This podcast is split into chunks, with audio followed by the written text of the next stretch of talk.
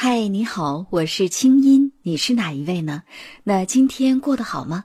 黄启团，资深心理学导师，一心理创始人，清音对话黄启团，教你如何改变和提升你自己。欢迎添加微信公众号“轻音约”，青草的青，没有三点水，音乐的音，在那里每天晚上有我的晚安心灵语音和滋养心灵的视频、音乐和文字。听清音，学习爱，让你成为更好的自己。你的心事和故事，有我愿意听。团长您好，今天呢，我把一个我朋友的例子带到您这儿来哈。我曾经说过，我一个朋友她的丈夫出轨，那么她呢坚决不离婚，理由是为了孩子。前一段时间我们又见面哈，我跟他聊，我说你最近状态怎么样啊？他说哎，反正日子过着呗。我说那你这个不离婚？你丈夫现在什么反应？他说也过着呗，我们俩就是不说话啊。我说完全不说话嘛？他说基本不说，说什么就是用孩子啊来打个马虎眼啊，互相发个微信。我说在同一个屋檐下发微信，我说这真的日子过得很神奇。我说那你既然不想离婚，为什么不去主动修复？我们也在节目当中说了，对吧？你要去主动修复你的感情，这个才叫为了孩子。他说修复不了。我说为什么？他说我不会原谅他出轨这件事情的。我现在对他的冷漠就是对他的报复。我说：“可是，你如果不原谅他，你就等于不原谅自己吗？”他说：“不要跟我说这些大道理，让我原谅他，那十年八年以后吧。现在的话，我就原谅不了他，我们就这么过着。实话说，我会觉得他的状态有点像身上绑了个炸药包，要跟对方同归于尽啊。因为你看，就是一副我不好过，你也别想好过。是，呃，你既然这么恨他，你就放手就好了。我坚决不放手，我就是要用这种冷漠来报复他。”那我真的很担心他以后的心理健康和身体健康会出问题。嗯，当然这是我的朋友，我会不断的去抚慰和安慰他。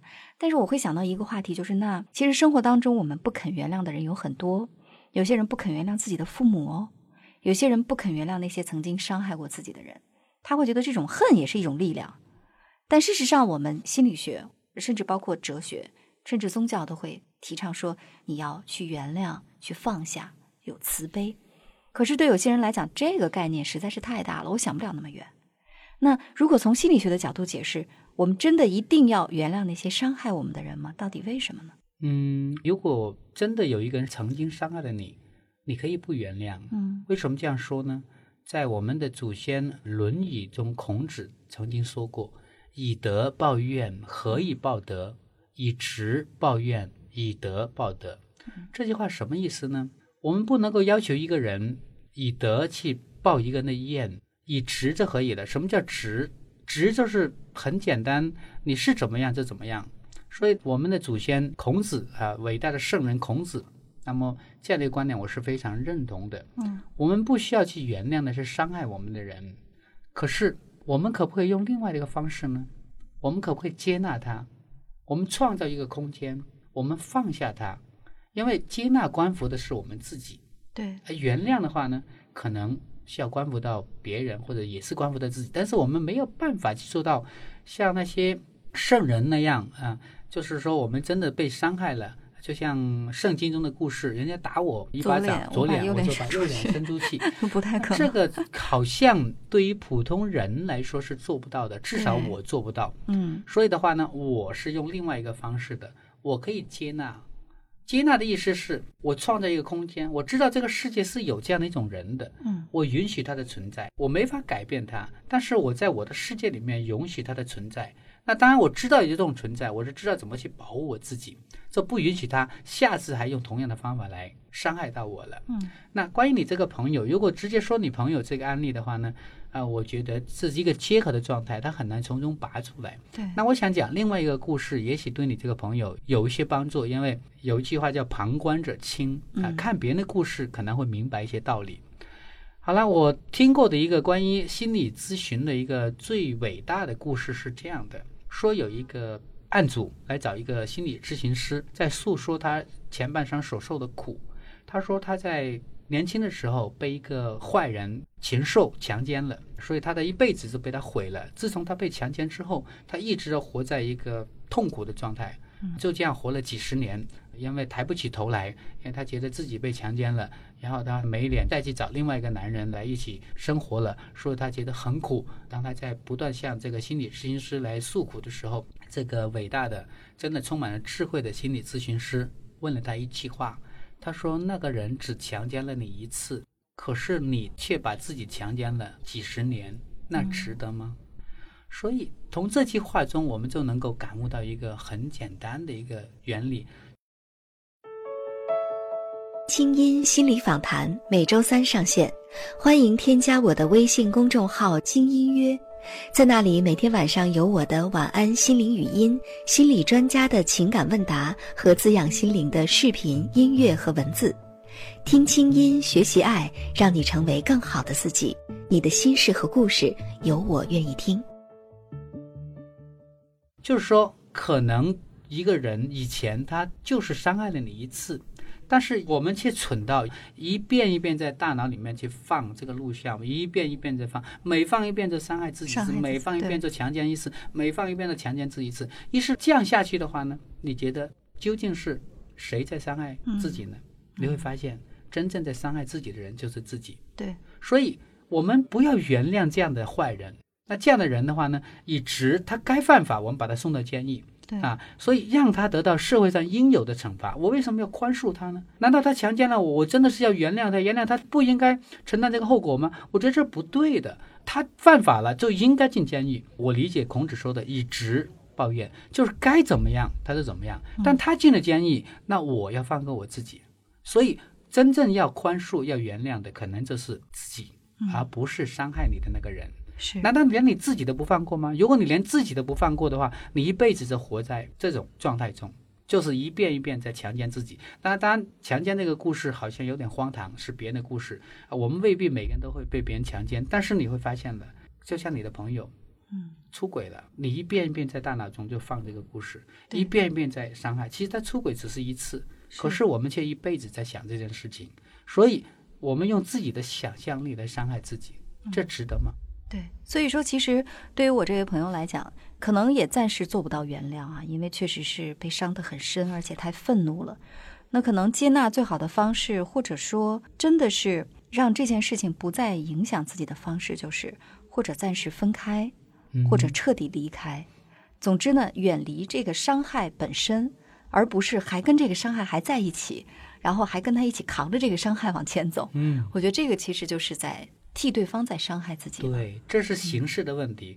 其实，如果他不是从内心来放下这件事情的话呢，就算离开了，他还是会一遍一遍在内在的伤害自己的。嗯，我觉得这不是解决问题的根本。嗯那解决问题的根本的话呢，我想再通过下一个故事，这个故事也许能够让你的朋友有一个更大的觉察。嗯，那我有位老师是我最尊敬的一位张国维博士。那他告诉我一个故事，他说有一次他为基督教的一帮神父来讲心理学。好了，那么有一个神父问张博士，他说：“老师，我一直不明白圣经里面的一个问题。他说，上帝爱每一个人，那上帝怎么能爱每一个人呢？有些那么的糟糕，有些是罪犯，那上帝怎么能爱每一个人呢？”这个张博士说：“很简单啊，上帝不是爱人的行为。”他是爱人的动机，嗯，是每一个行为的背后都有一个正面的动机。比如说小偷，小偷偷东西这个行为非常不妥，恶劣，它是犯法的，对吧？但这个行为是不好的。但我们想想，小偷他为什么偷东西呢？嗯，是他有一个动机，他想让自己生活的更好，所以让自己生活的更好，难道有错吗？所以错的不是他的动机，而是他的行为。嗯，所以上帝爱每一个人是爱人的动机，不是爱人的行为。对，所以你想想，如果你朋友能够觉察到这一点，也许她能明白她的老公为什么出轨，她的动机在哪里。如果她能明白区分出动机跟行为这两者的话呢，也许她能够创造一个空间，接纳有一个人是这样的啊。比如说她的先生，我不知道，也许是因为性的不满足。而出轨了，也许是因为心理的不满足。比如说，男人都需要有一份尊严，对。但是很多时候，我们家里的那个原配的太太，我经常看到很多的一些学员的故事，就是女人很强势，嗯，让男人在家里的话完全就没有面子。对。那在这种状况下，男人其实出轨，他找的并不是性，他找的是那份缺失的那份尊严，对，也叫做面子。也许你的老公可能只是为了找这个，那动机是没有错的啊，但是他的行为确实是违背了道德伦理。那如果你能把两者分开来，你能不能够创造一个你的世界的空间？男人是有性的需求的，就像男人要吃饭一样，如果他性得不到满足的时候，他是不是有这种追求性的满足的一种可能性或者欲望呢？如果你能够接纳这样一个人，那你就能够让自己轻松很多，也就放过自己。那当然，你天生到外面寻找性的满足，这肯定不对。那但你为什么不能够看到这一点呢？如果你当年看到这一点，也许你能够满足到你先生的一个需求，或许就没有这一天呢。那当然，这只是一种假设了，也许还有别的不满足。就是你能够愿意去探索他的行为的背后的那个动机，也许能找出更好的解决方案。对，嗯其实我在想，我这位朋友哈、当您在说的时候，我一直在过电影一样反思他，嗯甚至他的形象都出现在我面前。我会想，其实一个不肯原谅别人的人，也是跟我们的主题有关，他的自我价值感很低。嗯，为什么不肯原谅？他会觉得你那个人做的那件事情对我的伤害，为什么能这么深？伤害的不单单是婚姻，或者说不单单是这件事儿，而是你的出轨或者你的犯错，意味着我是糟糕的。嗯意味着我是不被爱的，所以我一定要争口气，要狠狠的报复你。你觉得我不够好，你觉得别人好，我也不让你跟别人在一起，我就是要跟你死磕。嗯所以，其实，在内心里还是一个内在自我价值感极其低的一个状态。如果他是一个高自尊的状态，就像我们说的，要么就暂时的分开，要么就离开，嗯或者说呢，真正的能够做到原谅。他的不原谅就是他无法解开这个心结，就是我真的那么差吗？你做的这些错事儿是为了证明我真的那么差是吗？所以，确确实实还是跟自我价值感有关系。我还想补充两个点。嗯第一个点，其实“原谅”这个词的话，我是不太喜欢的，嗯因为你会发现原谅的话，会有一种高高在上的感觉。对我站高一线，我来原谅你，嗯其实没有这个必要。我们站在平等的一个角度，我接纳，我允许这个世界有一些人，对他是有这样的一种人，那我从中学习，我保护自己就好了。所以我更喜欢用接纳或者用宽恕，宽恕也是一样，增加我的空间和容量。那第二个词，我想谈伤害。嗯其实如果除了肢体之外的一种伤害，心理的伤害只是一种感觉，嗯，对方并没有伤害你，而是你有了一种被伤害的感觉感觉。对所以这种被伤害的感觉是你的，你有主动权继续保有它，你有主动权放下它，那就取决于你自己了。其实跟对方无关，因为事情一早就过去了。那么过不去的是你这份感觉，所以请大家记住这句话：你并没有被别人伤害，而只是对方的某种行为让你有了一种被伤害的感觉。嗯，是的。所以，好好的跟自己的感觉在一起，你才能明白那个你不能原谅的部分，它到底是什么？真的是别人对你的伤害，还是你其实是不能原谅？你觉得一个低自尊的、一个糟糕的你自己？好了，那今天我们就到这儿。下一集我们来说一说情绪控制。我们接下来的话题进入情绪管理的阶段了啊，一定要控制好情绪哦，否则有可能被老虎吃掉。嗨，下一集我们接着聊。清音系列心理访谈，你值得拥有更好的自己。清音对话心理专家黄启团，下周三继续为你播出。也欢迎添加我的微信公众号“清音约”，你的心事有我愿意听。我们下周见。